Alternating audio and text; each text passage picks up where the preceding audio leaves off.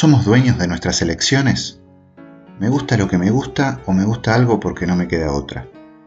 Las invasiones culturales, vengan desde los mercados o de la política, o de ambos, son parte de nuestra vida, tan parte que ni siquiera sabemos que conviven con nosotros, dentro de nuestra piel.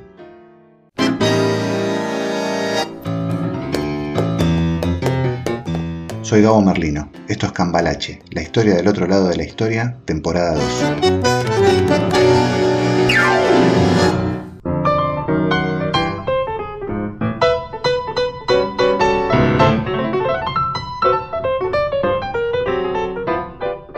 Década de 1950 sería uno de los momentos de mayor represión y censura en el autodenominado país más libre del mundo, Estados Unidos. Fue el tiempo conocido como macartismo, que era una doctrina impulsada por el senador Joseph McCarthy para perseguir comunistas o críticos al sistema en general.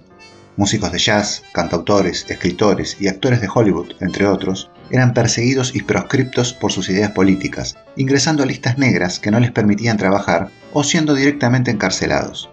La lista de perseguidos era larga, con nombres célebres como Charles Chaplin encabezándola, y se fue expandiendo a otros sectores, incluyendo a judíos y homosexuales. ¿Por qué me censuran la película? Yo no soy comunista. Por eso mismo, es muy raro que usted no tenga antecedentes. Como nada prueba que no sea usted comunista, debemos concluir que usted es comunista. Es que cuando terminó la Segunda Guerra Mundial, el planeta se dividió entre dos bandos ganadores.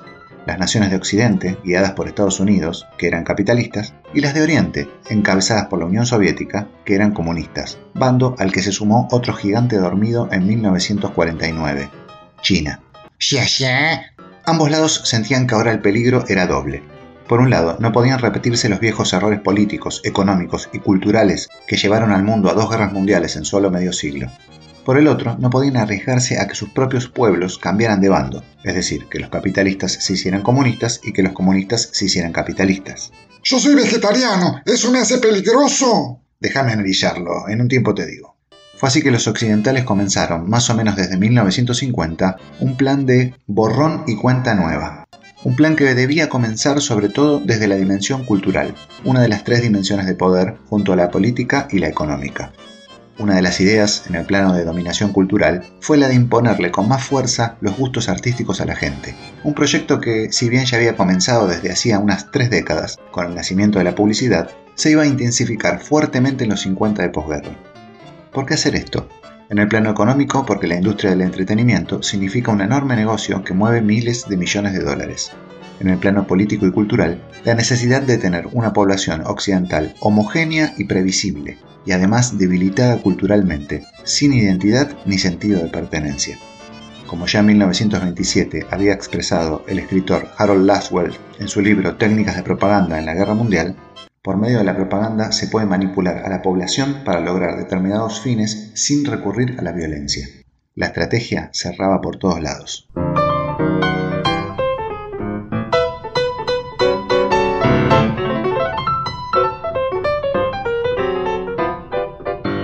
Para ello, se invirtió mucho en maquinaria de propaganda.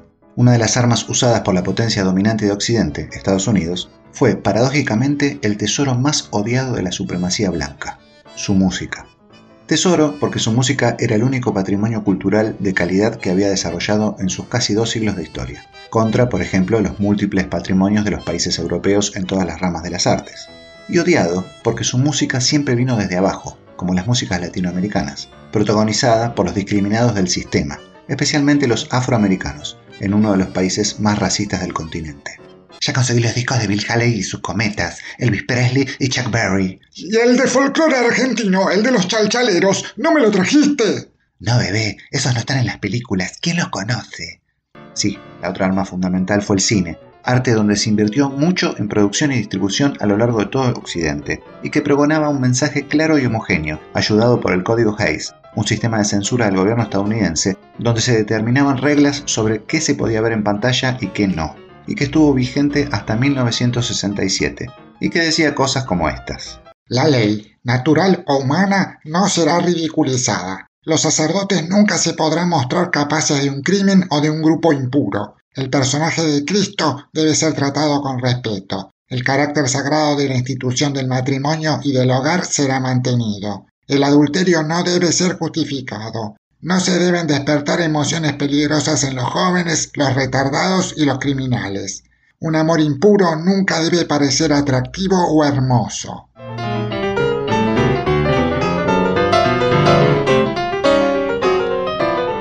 Aquí hay una llena con beso de lengua. Vamos a tener que censurarla.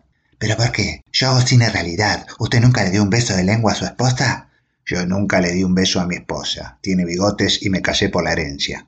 El código Hayes fue útil además en el propio país para censurar películas europeas que contradijeran estas reglas.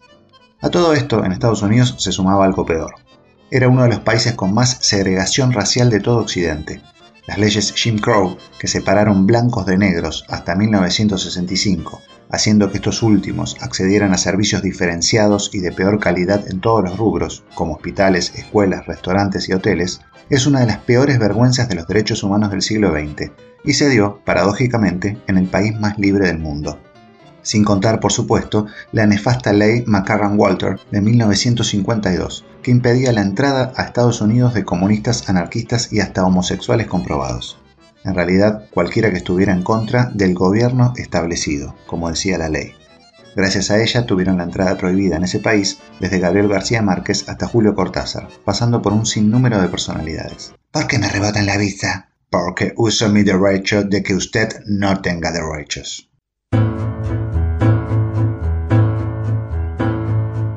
Las invasiones e imposiciones culturales no son una cosa nueva ni una cosa menor. Actúan con fuerza y tienen el poder, a diferencia de las huellas destructivas de una guerra, por ejemplo, de pasar desapercibidas con el transcurso del tiempo. Cuando los invasores europeos llegaron a América, se encontraron con que varios pueblos no condenaban el amor entre personas del mismo sexo. En Centroamérica, donde llegó Colón, por ejemplo, sucedía esto. También en el sur, entre mapuches y guaraníes, la homosexualidad no era un tema demasiado importante. Los aztecas sí la repudiaban, pero era un pueblo entre tantos en el continente gigante. Los europeos, basados en la imposición del dogma católico a través de una batalla cultural constante, lograron, con el paso de los años, que un continente entero, integrado por descendientes de todas estas culturas, a las que el tema en su mayoría no les importaba demasiado, no solo terminaran condenando las relaciones entre el mismo sexo en todas las sociedades, sino que además cambiaran de religión, se hicieran católicos.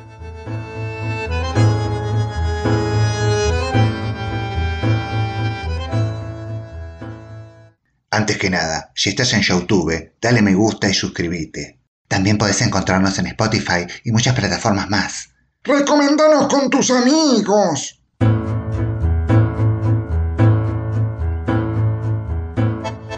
Tanto los nazis como los estadounidenses usaron al cine para hacer imposiciones culturales en primer lugar dentro de sus mismos pueblos. La cineasta Leni Riefenstahl tuvo recursos económicos ilimitados del gobierno alemán para realizar sus películas de propaganda, algunos especialistas, como Rabbi Abraham Cooper, del Centro Simón Wiesenthal, han argumentado que la complicidad de Riefenstahl fue esencial para llevar a cabo las matanzas del Holocausto. En Estados Unidos, la serie documental Why We Fight, del director Frank Capra, ganadora del premio de la Academia, fue importantísima para convencer al pueblo norteamericano que se debía pelear la Segunda Guerra Mundial, motivar a las tropas y obtener la alianza con la Unión Soviética. Las películas de Frank Capra fueron fundamentales además para que Columbia Pictures se convirtiera en productora estrella de Hollywood, integrando el grupo de elite junto a Universal, Paramount, Warner y Disney, al que ahora se sumó Netflix. Dicho sea de paso, Columbia pertenece hoy al conglomerado de Sony, la misma empresa que es una de las reinas del mundo de las discográficas y del PlayStation. ¿Vos me estás diciendo que todo el mundo del entretenimiento lo maneja una sola empresa? No, a lo sumo son tres o cuatro. El arte sigue haciéndose desde abajo, pero lo que se conoce masivamente solo llega desde arriba. No sabemos cuáles son nuestros gustos simplemente porque no tenemos chance de elegirlos. Es entonces, en esa misma década del 50, que nacen en Estados Unidos variantes comerciales de las músicas folclóricas y urbanas del país, como el rock and roll o los primeros cantantes pop, estos englobados dentro de las categorías de crooners, que eran los cantantes solistas, o los de doo-wop, los grupos vocales de varios integrantes, como Los Plateros, el más famoso de su época.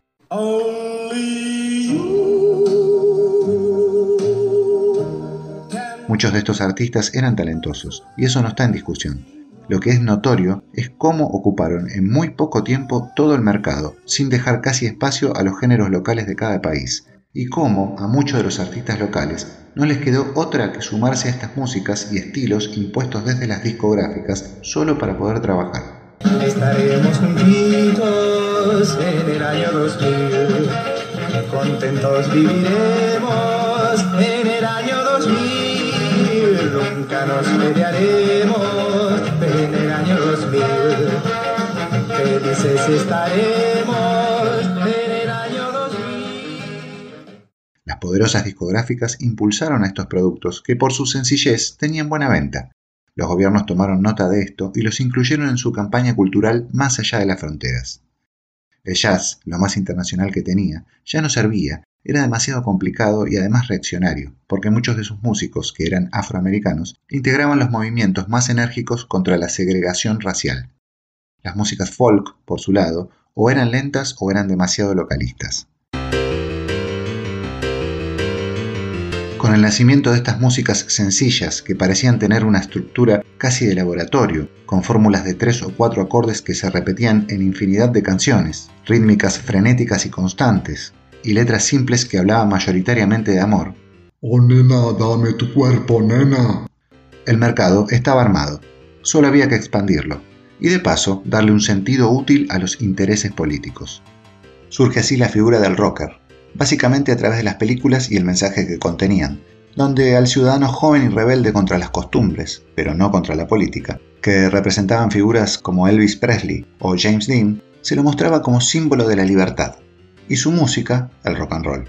El éxito de estas películas y discos en los 50 y su enorme campaña de difusión fue avasallante. De hecho, hasta impusieron otro tipo de modas, como las motos o el jean. De todos modos, esta rebeldía parecía inofensiva. No había mensaje comunista y solo ponía en el candelero muchos reclamos de las nuevas generaciones, sobre todo en el plano de las costumbres. Pronto, el sonido de la libertad pasaría a ser, en el imaginario de Occidente, una sola música. Y el idioma de la libertad, el inglés. Todos los otros géneros musicales y culturas locales comenzarían a simbolizar, falsamente, el mismo atraso de las otras conductas sociales que las nuevas generaciones exigían corregir. El tango machista. La ranchera es triste. El bolero discrimina a los gays. En el son, lo único que quieren las mujeres es casarse. El flamenco es símbolo del atraso en España. La culpa de todo la tiene la música y la cultura. La sociedad no tiene nada que ver.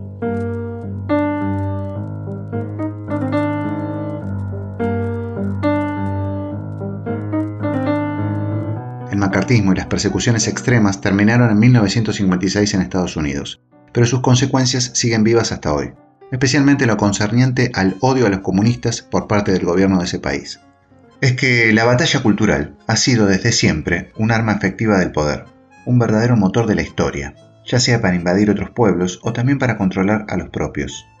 Sin una batalla cultural eficaz, hubiera sido imposible, por ejemplo, que Estados Unidos pudiera realizar la bomba atómica y lanzarla sobre Hiroshima y Nagasaki, masacrando a un cuarto de millón de personas. Primero debió actuar sobre su propia población, vencer el rechazo moral de cualquier ciudadano a los crímenes masivos y además convencerlo de que el dinero de sus impuestos fuese a parar a la construcción de armas. Todo eso lo logró el poder a través de la cultura, y no de otra cosa, con campañas a través de la publicidad como Átomos por la Paz. ¿Qué? Me está jodiendo. De la década del 40. Pero también a través de la literatura y el cine. Líneas de ficción muy comunes desde principios del siglo XX eran las que incluían la agresión extranjera al país, la dominación mundial de Estados Unidos, los terrores apocalípticos y la abolición de la guerra gracias a la existencia de una superarma definitiva. Según el historiador H. Bruce Franklin, esa doctrina que moldeó la política nacional estadounidense fue presentada por primera vez en el imaginario cultural por las novelas de las guerras futuristas. Pero mejor volvamos a la música.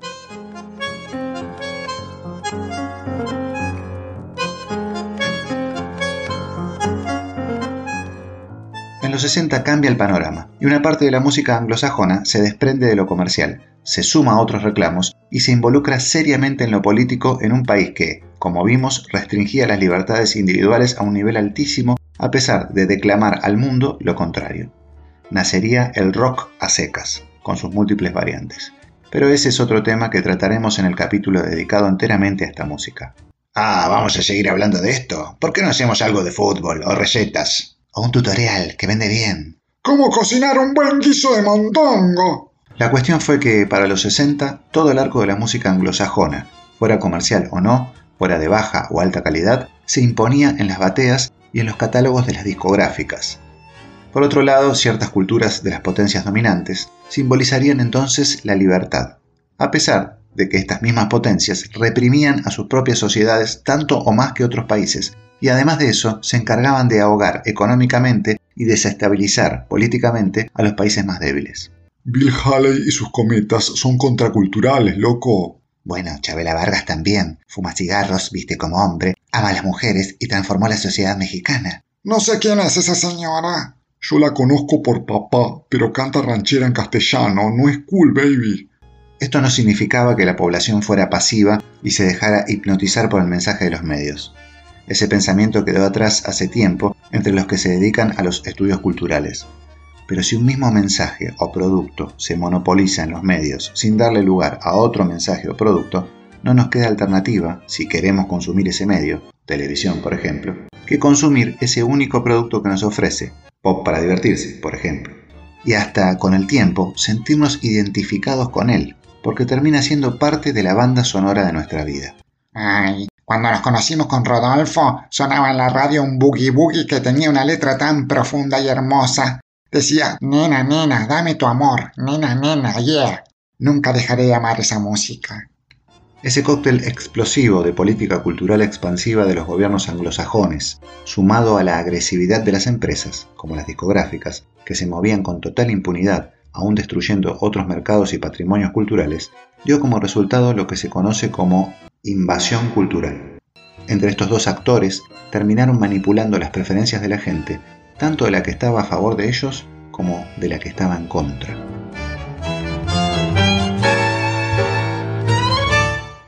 Yo soy antiperonista y por lo tanto soy antitango, porque me comentaron que los tangueros eran en su mayoría peronistas. Es gorilla, oh yeah. Yo resistí las dictaduras y seguí siendo peronista, de Perón y Eva. Ah, entonces me imagino que sos tanguero también, como Discepolo, Meromansi o El Carril, las grandes figuras de nuestra cultura durante el gobierno de Perón. No sé de quiénes me estás hablando, yo escucho los Rolling Stones.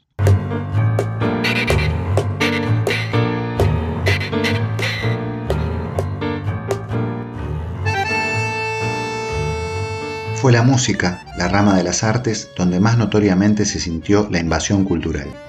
¿Por qué? Quizás porque la música es como el agua, puede meterse por todos lados aun cuando no estamos conscientes de ella. En un bar, en un consultorio, en el trasfondo de una novela televisiva. La música es un lenguaje universal que está presente en todas las capas sociales, económicas y culturales.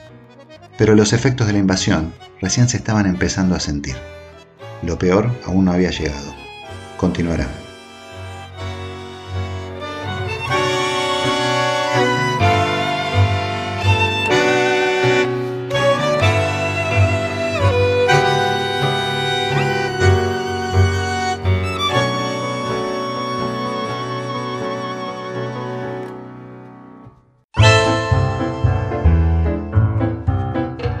Soy Gabo Merlino. Esto es Cambalache, la historia del otro lado de la historia, temporada 2. Si te gustó, suscríbete y déjanos tu comentario, porque siempre hay otra mirada de la realidad para explorar.